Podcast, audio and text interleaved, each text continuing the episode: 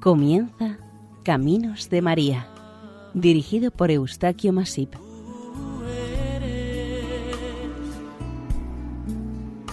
Entre todas las mujeres. Bienvenidos al programa Caminos de María. Este programa desea informarles de las diferentes advocaciones que a la Virgen María la humanidad le ha dedicado para su mejor culto y devoción. Hoy dedicamos el programa a Nuestra Señora de Baneux o Nuestra Señora de los Pobres, como deseó ser llamada, según comunicó a Mariette Becot.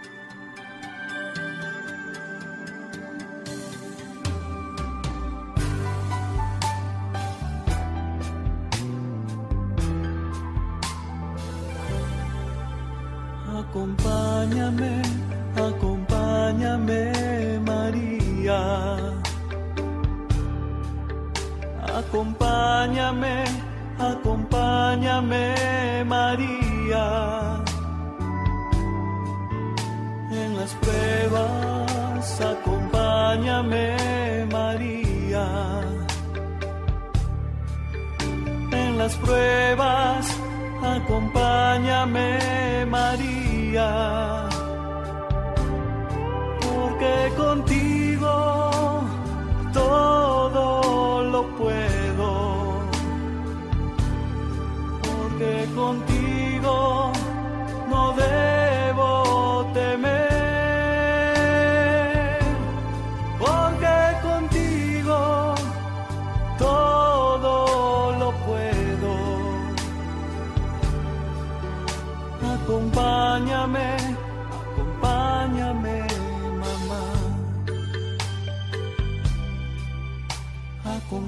Acompáñame, acompáñame, María.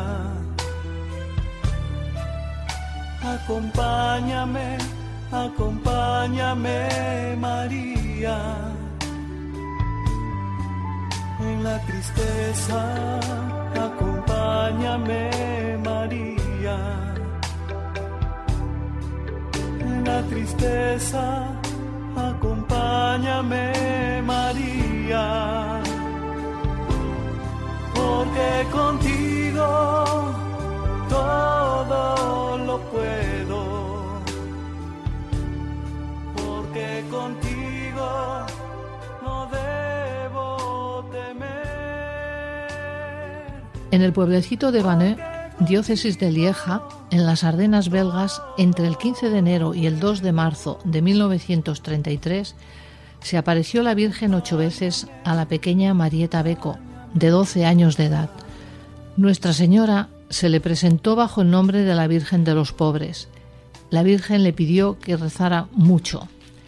El nombre completo del pueblecito es Baneux Nuestra Señora, no precisamente por las apariciones de la Virgen de los Pobres, sino por un hecho que demostró la predilección de la Virgen hacia esta aldea el año 1914, en los comienzos de la Primera Guerra Mundial y en agradecimiento de sus habitantes a Nuestra Señora. Al ver los habitantes de Baneux que los pueblos vecinos iban desapareciendo víctimas del fuego que iba provocando el enemigo, se refugiaron en el castillo de Baneux. La señora del castillo, Madame Clinans, les animó a hacer el voto de llamar en adelante Baneux Notre Dame a su pueblo si salían libres de la catástrofe. Los soldados pasaron a sangre y fuego el vecino pueblo de Louvigné, pero no causaron el menor mal a Baneux.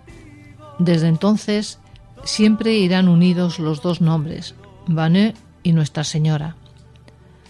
La familia Beco Begimont vivía en una casa humilde en un lugar húmedo y pantanoso. Estaba compuesta por el padre, la madre y siete hijos. Tenían fama de ignorar el más elemental protocolo.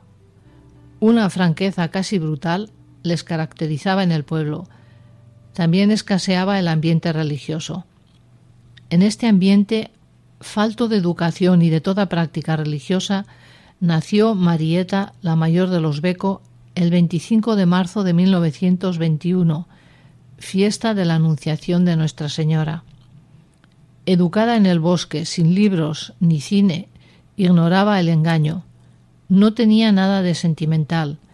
Era reflexiva y salvía a conservar su sangre fría en todo momento. Intelectualmente venía con retraso y apenas tenía imaginación, según testimonio de los médicos que la estudiaron. Tampoco era piadosa ni muy constante en la asistencia al catecismo. Faltaba a misa los domingos. Los tres boletines de notas de la catequesis de 1931 tenían una única nota, cero. Desde el 15 de septiembre al 29 de octubre de 1932 solo acudió al catecismo cuatro veces y volvió a sacar cero en toda la línea. Naturalmente no faltaron ni reprensiones ni castigo por parte de la catequista. Lo que no es natural es la respuesta de su padre. Puesto que te riñen, no vayas más al catecismo. Y desde entonces, 29 de octubre de 1932, no fue más ni siquiera a misa. Evitaba cualquier encuentro con el capellán, y aunque sabía que así no podría hacer la primera comunión, no se preocupaba lo más mínimo. También a sus padres les tenía sin cuidado. Humanamente hablando, era la más alejada de Dios de todo el pueblo y la menos preparada para unas apariciones de la Virgen. Y sin embargo, fue la escogida por la Madre de Misericordia. Gracias al capellán don Luis Jamén y al padre Ruten, jesuitas, tenemos noticias detalladas de las ocho apariciones aprobadas por la Iglesia el 22 de agosto de 1949. La primera aparición tuvo lugar el domingo 15 de enero de 1933. Pasadas las siete de la tarde, era noche cerrada. Había nevado mucho y estaba cayendo una gran helada. Mientras la madre cuidaba del hijo recién nacido, Marieta, pegada a la ventana de la cocina, Esperaba impaciente la llegada de su hermano Julián, de diez años, que había salido después de cenar y las tenía algo inquietas. De repente Marieta vio a través de la ventana primero una gran luz y después una bella señora sonriente que se detuvo delante de la casa en el pequeño huerto y que la miraba fijamente sospechó que era un reflejo de la lámpara de petróleo que estaba sobre la mesa. Se retiró de la ventana y cambió la lámpara a otro sitio. Al volver se encontró con la misma visión sonriente de la señora y su emoción creció extraordinariamente. Corrió a decírselo a su madre, quien, pensando que era imaginación de la niña, no quiso ni acercarse a la ventana, y le dijo que eran tonterías. La niña insistió. Es una señora también vestida, manto blanco, cintura azul. La madre le dijo que se dejara de tonterías. No son tonterías, le dijo la niña. Tal vez es la Santísima Virgen. Al fin, para que la dejase tranquila, se acercó y vio algo así como una masa luminosa sin contorno. No le dio importancia atribuyéndolo al efecto de la luz y se volvió junto a la cuna del pequeño. Marieta, sin embargo, siguió mirando. Ya no tenía miedo. Tomó un rosario que hacía días había encontrado en la carretera y se puso a desgranar Ave Marías. Recitó dos o tres decenas y observó que los labios de la señora se movían como queriendo decir algo que ella no acababa de entender. Le hizo una señal con la mano para que se acercara y Marieta se lanzó hacia la puerta para acudir al llamamiento. Su madre se interpuso y ante los ruegos e insistencia de Marieta cerró la puerta con llave, atribuyéndolo todo a tonterías o imaginaciones de la niña. Cuando Marieta se volvió a la ventana, la señora ya había desaparecido, pero deseando volverla a ver, siguió rezando durante algún tiempo. En vista de que no volvía, se resignó silenciosa. Al fin llegó Julián y Marieta solo le dijo que había visto una cosa muy bonita, pero sin más explicación, y se fueron a dormir.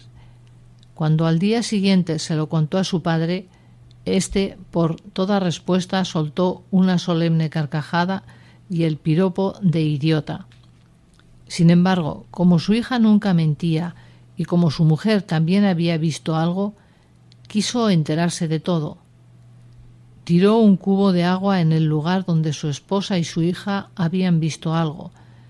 Después de que se hubo congelado, hizo experimentos con la lámpara de petróleo, poniéndola más cerca, más lejos, junto a la ventana y hasta encima del armario. Todo fue inútil. Se empezó a impresionar.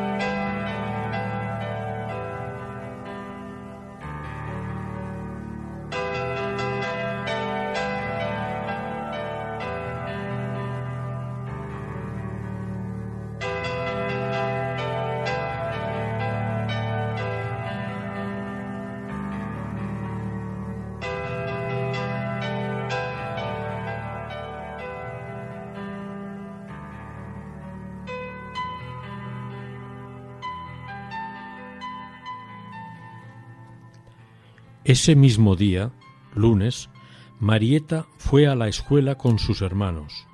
Se encontró en el camino con su amiga Josefina Leonard, pero no hablaron de la visión hasta el tiempo del recreo.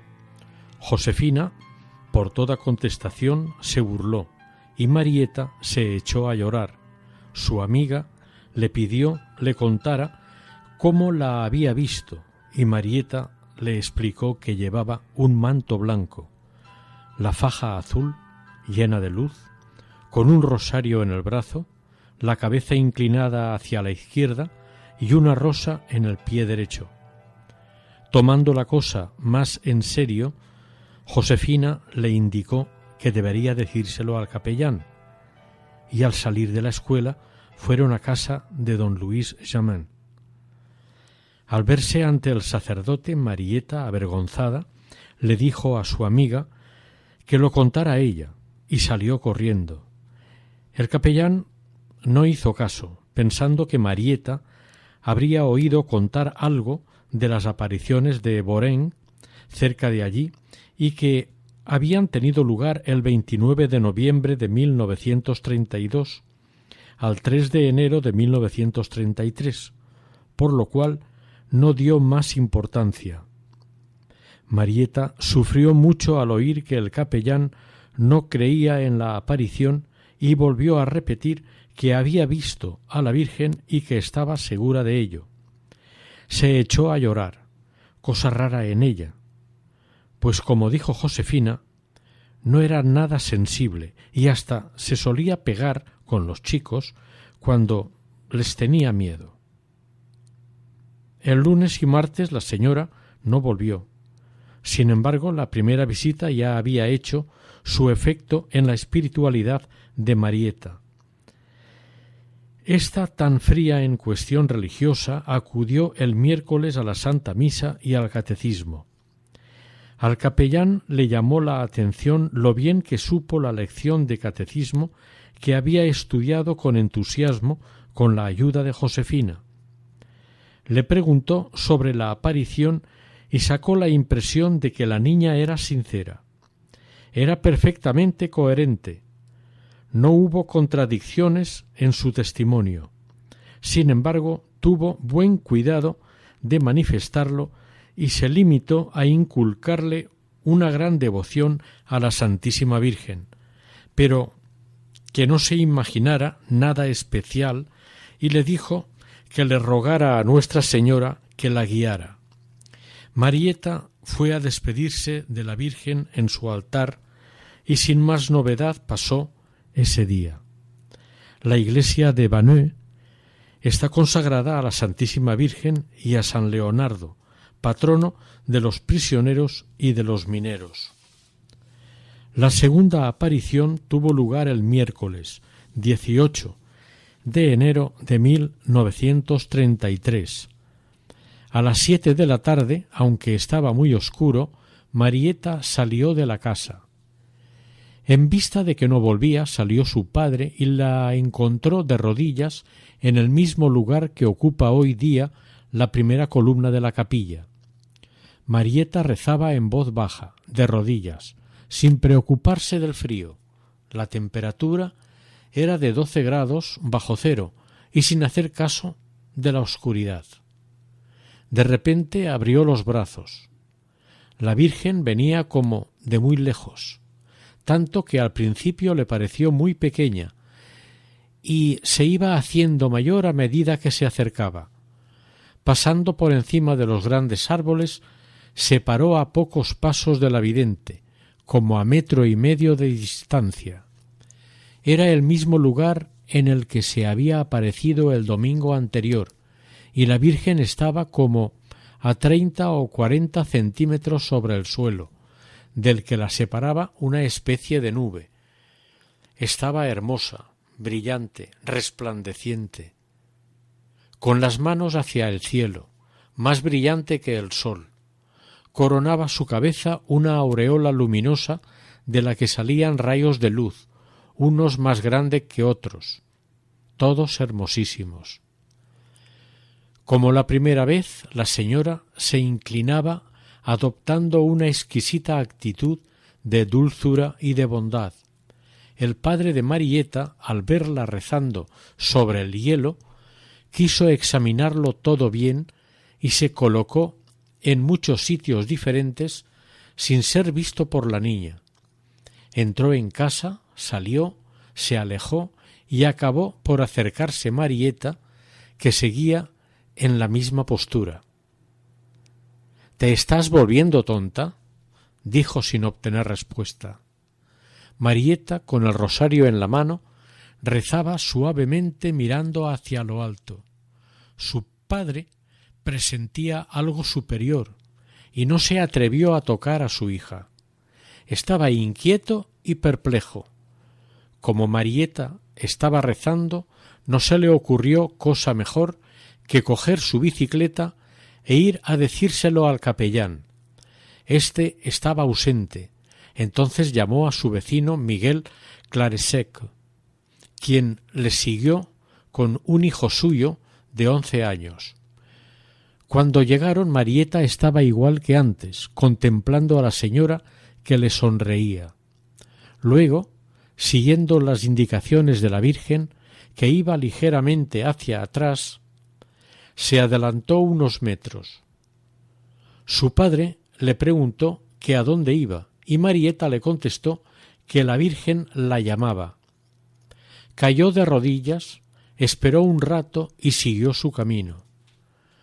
Ahora no contestaba y seguía lentamente sin fijarse dónde pisaba. Los tres testigos la siguieron llenos de santo terror y oyeron el ruido que hacía Marieta al arrodillarse en el hielo. Otra vez avanzó, poco a poco. Se detuvo ante un pequeño manantial y se arrodilló mientras la Virgen le decía Mete tus manos en el agua. Sin vacilar, la niña obedeció, y se le escurrió el rosario al separar las manos y meterlas en el agua. Este manantial está reservado para mí, añadió la Virgen, y se despidió diciendo Buenas noches, hasta pronto. El señor Charles Seck miró por todas partes sin ver nada. Únicamente oyó a Marieta repetir las palabras que la Virgen había dicho Buenas noches, hasta pronto. Al alejarse, la Virgen parecía cada vez más pequeña, como quien despierta de un sueño. Marieta fue cayendo en la cuenta de lo que la rodeaba, se frotó los ojos y se tapó la cara con el brazo derecho, diciendo que le dolían los ojos. La aparición había durado más de treinta y cinco minutos. Entonces supieron que aquellas palabras dichas por la niña eran repetición de las que la Virgen había dicho. Hacia las diez llegó el capellán, preguntó lo ocurrido, subieron a su habitación y pudieron comprobar que Marieta ya dormía tranquilamente.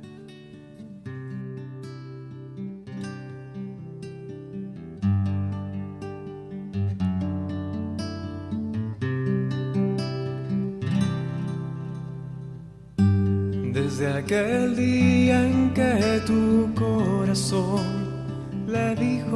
al Señor, desde el instante en que en tu pecho nació el más grande amor, desde el momento de la anunciación, en la que un ángel señaló en tu vientre al Espíritu Santo y te alegraste llena de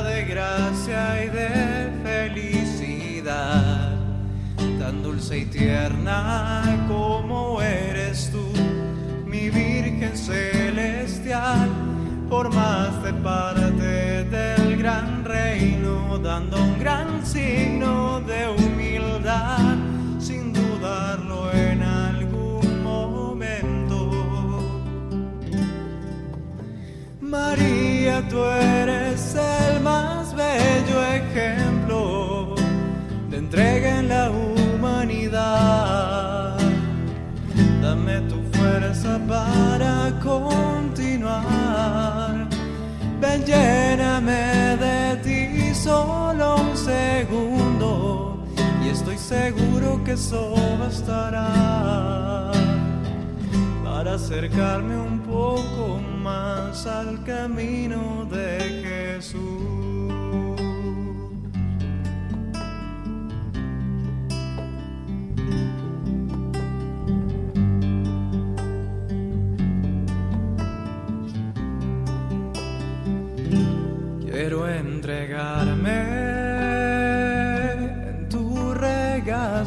Que me llenes de tu amor. Bajo tu manto sé que sentiré que estoy más cerca al Creador. Todo en tus manos es posible, Madre Santísima de Dios, que tu poder nos ilumine. Dale a mi alma pedacito cielo al despertar. Una enseñanza y un te quiero para poder respirar. La tercera aparición aconteció el jueves 19 de enero de 1933. Ese día Marieta fue a la escuela y ganó un premio en las carreras. El señor capellán, sin ir siquiera al sitio de las apariciones, procuró enterarse bien de todo y avisó enseguida al obispo. Era jueves y a las siete de la tarde, a pesar del mal tiempo, Marieta salió de casa tapándose bien la cabeza con un abrigo. Su padre la acompañaba. A los pocos pasos cayó de rodillas sobre la nieve y rezó en voz baja. Al cabo de dos o tres misterios del rosario, abrió los brazos y exclamó, Ya estás aquí. Hubo un momento de silencio y preguntó, ¿Quién sois, hermosa señora? La Virgen le respondió, yo soy la Virgen de los pobres. Como las otras veces, venía de muy lejos, parecía pequeña y al acercarse se iba haciendo mayor. Su aspecto era idéntico al de las otras apariciones. Fue hacia el manantial y Marieta hizo lo mismo. Había bastantes testigos. Todos guardaban un absoluto silencio se arrodilló y levantó lentamente en los mismos sitios que la otra vez, sin preocuparse de los que la rodeaban. Al parecer ni siquiera los veía. Al llegar al manantial preguntó Hermosa señora, ayer dijiste este manantial está reservado para mí. ¿Por qué para mí? dijo la niña poniéndose la mano en el pecho. La señora sonrió ante aquella pregunta tan ingenua y contestó Este manantial está reservado para todas las naciones. Y después de una pausa añadió para alivio de los que sufren. Marieta repitió las palabras con voz clara y nítida y añadió Gracias, gracias. La Virgen dijo despacio Pediré por ti. Hasta pronto y se alejó como el día anterior, empequeñeciéndose por encima de los pinos. Luego Marieta se levantó, volvió a la carretera y al ver a su padre le abrazó. De vez en cuando se frotaba los ojos. Al explicar la aparición, la niña pronunciaba muy despacio, articulando bien cada sílaba de la palabra na-cio-nes pues no entendía su significado. Uno de los testigos se tuvo que servir de un mapamundi para explicarle lo que eran las naciones. Le conmovió mucho la palabra alivio de los que sufren, aunque tampoco comprendía del todo eso de alivio. Había presentido que era algo bueno porque la, la Virgen no hacía más que sonreír. El médico de casa la interrogó delante de testigos. No había en ella nada de patológico. Era completamente normal. La cuarta aparición ocurrió el 20 de enero de 1933, viernes. Hacia las seis y media de la tarde, Marieta dormía profundamente. Se había acostado porque no se encontraba del todo bien. A las siete menos cuarto se despertó, fue a la cocina, miró la hora y se dispuso a salir. Sus padres le dijeron que hacía mucho frío y que no se encontraba bien. Ella les contestó que no importaba. Se echó a llorar diciendo que estaba dispuesta a salir por la ventana. Por fin sus padres cedieron y fue al sitio de siempre. Sacó el rosario y se puso a rezar. A los dos minutos, abriendo un poco los brazos, exclamó, Ya estás aquí. Luego preguntó, ¿Qué queréis, hermosa señora? Hubo una pausa y la niña dijo, Oh, una capilla. Luego se inclinó hacia el suelo y cayó desvanecida. Al parecer, al despedirse la Virgen, le dio la bendición haciendo la señal de la cruz con la mano derecha, y entonces Marieta perdió el conocimiento. El rostro estaba normal, sin ninguna palidez especial, los ojos medio cerrados. No oyó la voz de su padre. Llevada a su casa, pronto recobró el conocimiento. Al día siguiente no fue a la escuela. El capellán la interrogó y le dijo que probablemente la aparición no volvería más, pues le había dado la bendición. Marieta, a eso de las siete, pidió permiso para salir otra vez. No hubo ninguna dificultad y se puso a rezar como las otras veces. Preguntada por un vecino, contestó que no veía nada y que a lo mejor no volvía más porque el día anterior le había dado la bendición. Durante tres semanas no hubo ninguna novedad, yendo puntualmente a la escuela y al catecismo. Esta hubiera sido excelente ocasión para el capellán de informarse bien de todo, pero con muy bien criterio no le hacía ningún caso. Él personalmente creía que era todo falso y esperaba alguna nueva confirmación o que se desvaneciese todo como el humo. En cambio, los padres de la niña, convencidos de la verdad de las apariciones, le dejaban salir siempre que quería. Y Marieta salía todas las noches a las siete, sin preocuparse de la lluvia ni del frío o de la nieve, rezaba el rosario y volvía tranquilamente a casa. Los primeros días le acompañaban hasta una docena de vecinos, pero pronto se aburrieron y la dejaron casi sola. Muchas veces el frío era intensísimo. Ella se cubría la cabeza y la espalda con un abrigo viejo de su padre y se arrodillaba en la nieve sobre un viejo saco que hacía de estera. Comenzaba el rosario sin preocuparse de la asistencia. A veces rezaba uno o dos o hasta tres rosarios, e incluso algunos días seis y aún siete. Y lo hacía con gran naturalidad, sin ostentación ni exaltación, pero con una gran atención y una convicción tal que encantaba a los que tenían la dicha de estar a su lado, notando cómo se reanimaba en ellos la piedad. Iban todas las tardes porque esperaba con verdadera ansia ver otra vez a la Virgen, y siempre se levantaba tristemente decepcionada diciendo Hoy tampoco vendrá. Como se puede suponer, era por entonces objeto de las burlas de casi todo el pueblo. A veces le pegaban mientras rezaba, y un día unos mozos lo hicieron con tanta fuerza que durante mucho tiempo se pudieron ver las heridas en su rostro.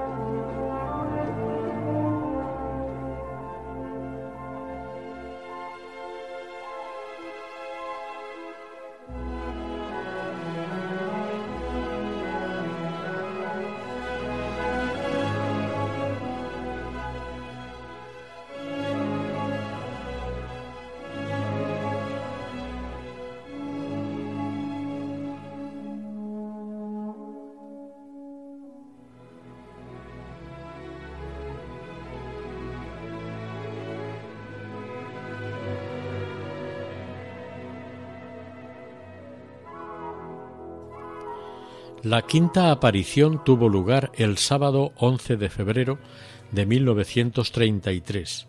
Como siempre, Marieta fue a rezar el rosario a las siete con otros vecinos. Estaban empezando el último misterio cuando de repente la niña se levantó y empezó a andar sin oír la pregunta que un sacerdote le hizo para saber hacia dónde iba.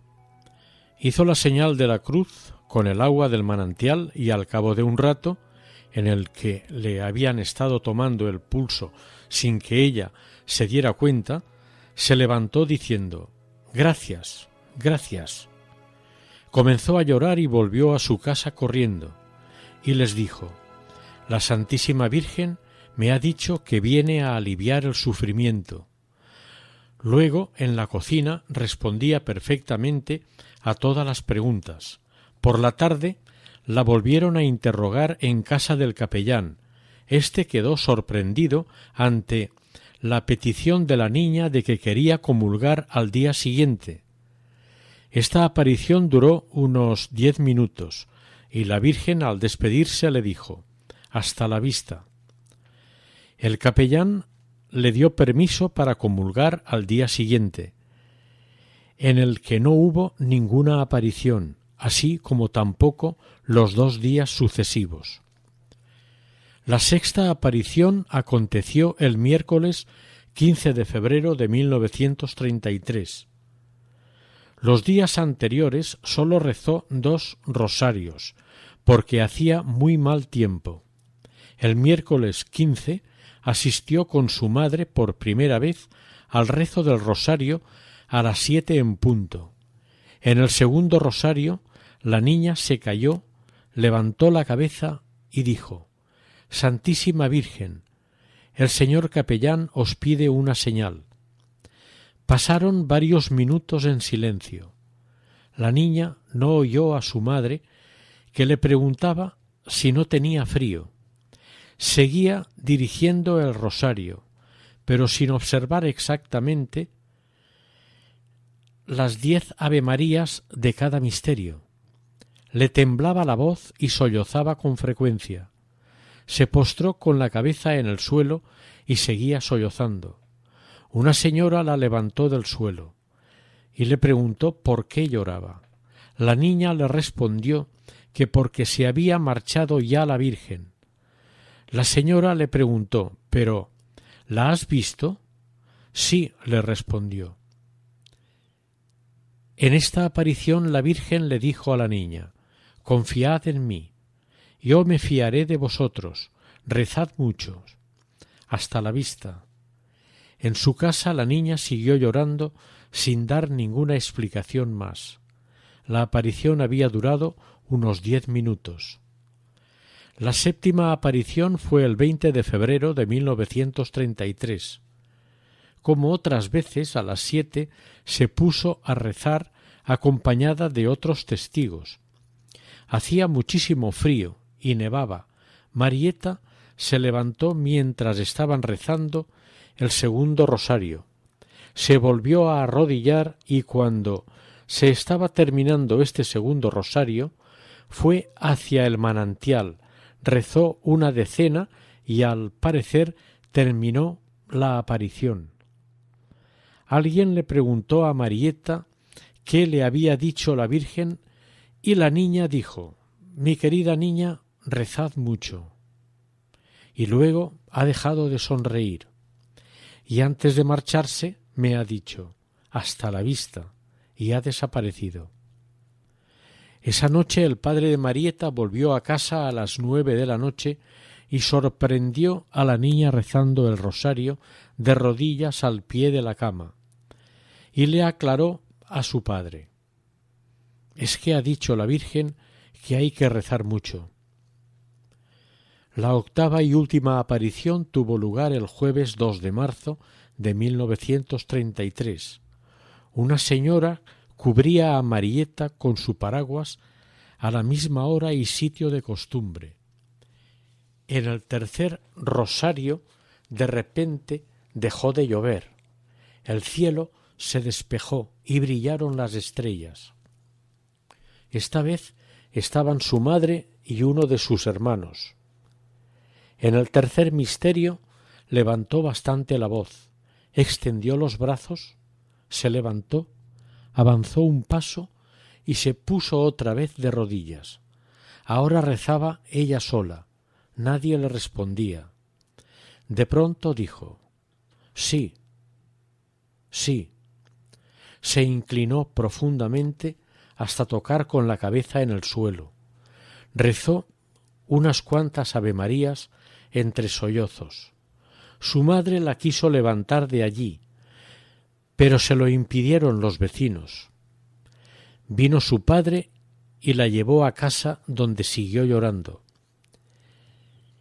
Este le preguntó por qué lloraba tanto, y Marieta le dijo Es que ya no volverá. Me ha dicho adiós. Hay que resaltar que en francés se dice adiós cuando es una despedida definitiva, o por muchos años. Su padre estaba verdaderamente emocionado. Por fin Marieta respondió a las preguntas que le hicieron. Me ha dicho Yo soy la madre del Salvador, soy la madre de Dios, rezad mucho. Adiós. Se le había aparecido como siempre, pero esta vez no sonreía. Más bien parecía triste. Puso las manos sobre Marieta, la bendijo con la señal de la cruz y se fue. Terminada la aparición, que no duró más de cinco minutos, volvió a llover.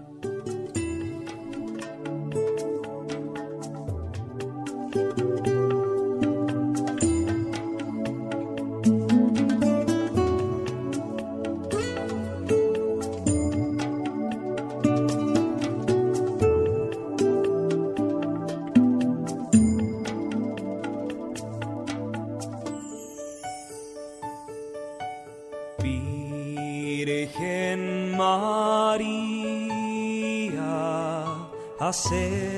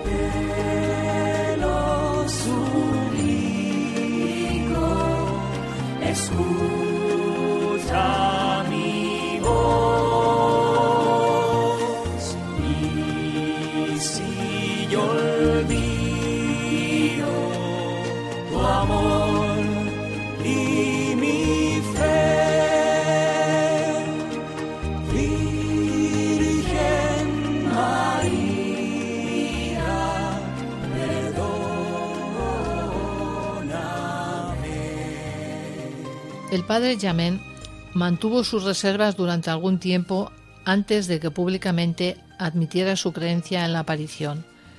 Su posición era difícil.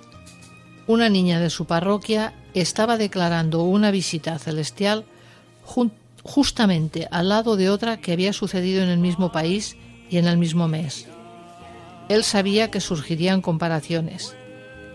También sabía que los ojos de Bélgica y posiblemente de toda Europa estarían puestos en él y en su comportamiento. Un gran factor en su aceptación de las apariciones debieron ser los frutos inmediatos que surgieron, ya que casi inmediatamente ocurrieron tantas curaciones milagrosas y conversiones que tomó por sorpresa a la iglesia local. Resumiendo, una sola niña ve a la Virgen no más de ocho veces, y la vez que más gente ha estado con ella no han sobrepasado las trece personas. No hubo ni éxtasis transformantes, ni fenómenos en el sol, ni perfume misterioso. Alguien dijo respecto a estas apariciones, es una aparicioncilla de nada. Pero desde entonces todas las tardes se reza allí el rosario y los devotos van en procesión a la capilla y a la fuente. En julio de 1933, el obispo Monseñor Kerkhoffs dio permiso al señor cura para que se agregase al grupo de devotos. El rosario vespertino continuó incluso durante la Segunda Guerra Mundial sin que hubiera ningún percance a pesar de la cercanía del frente y los bombardeos. Con la autorización de Monseñor Kerkhoffs, muy pronto, el 15 de agosto del mismo año 1933, se bendijo la capilla pedida por la Virgen. Mediante carta pastoral del 19 de marzo de 1942, autorizó oficialmente, con permiso del Santo Oficio, por indicación de Pío XII, las peregrinaciones y la veneración de Nuestra Señora de Banneux bajo la advocación de Virgen de los Pobres.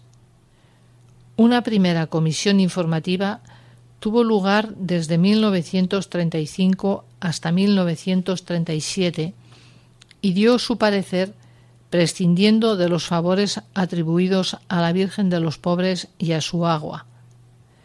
Era insuficiente la explicación de los sucesos, que se reducían al comportamiento de la pequeña vidente, por causas puramente naturales o por autosugestión o sugestión externa, consciente o inconsciente.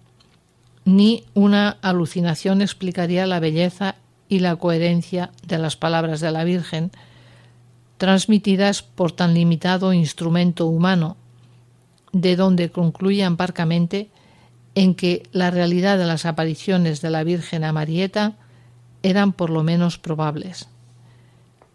Todavía tardó siete años, hasta 1949, el reconocimiento oficial con el asentimiento de Roma autentificando las apariciones.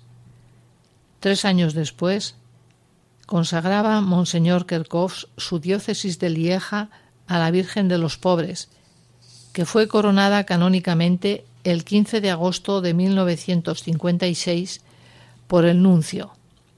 Juan Pablo II, el 21 de mayo de 1985, celebró en Banneux una misa con una homilía sobre el sentido del dolor. El mensaje es fácil de interpretar con las breves frases de la Virgen que son muy claras. Viene como Madre Buena a ayudar a los pobres, según el título que ella misma se da, a aliviar el sufrimiento, para lo cual se reserva también el agua de la fuente que después ha curado a muchos, y pide que le demos culto para ello pidió se levantara la capilla, se fuera en peregrinación de todas las naciones y sobre todo lo que repite en las tres últimas apariciones, rezar y rezar mucho. Oración a Nuestra Señora de los Pobres. Bendita seas, Virgen de los Pobres, y bendito sea aquel que se dignó enviarte a nosotros lo que tú no has dejado de ser para nosotros, lo has sido y lo serás para todos los que como nosotros y mejor que nosotros te han dado o te darán su fe y su oración. Tú serás para todos nosotros lo que revelaste en Baneux, la mediadora de todas las gracias, la madre y asociada del Dios Salvador, la madre compasiva y poderosa que ama a los pobres y a todos los hombres, que alivia a los enfermos, que alivia el sufrimiento, que salva a los individuos y a las sociedades. La reina y madre de todas las naciones, venida para conducir a quienes se dejan guiar por ti hacia Jesús, verdadera y única fuente de la vida eterna. Amén.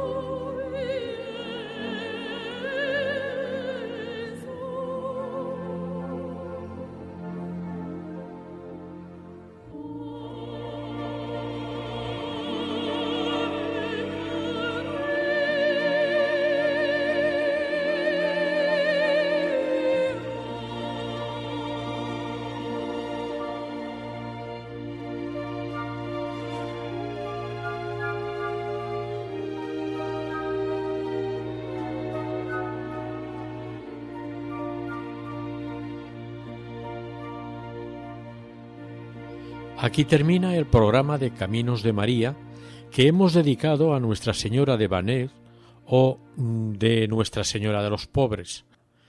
Para sus colaboraciones sobre cualquier advocación mariana pueden contactar a través del siguiente correo electrónico caminosdemaria@radiomaria.es. Agradecemos de antemano cualquier colaboración y sugerencia. Que el Señor y la Virgen les bendigan.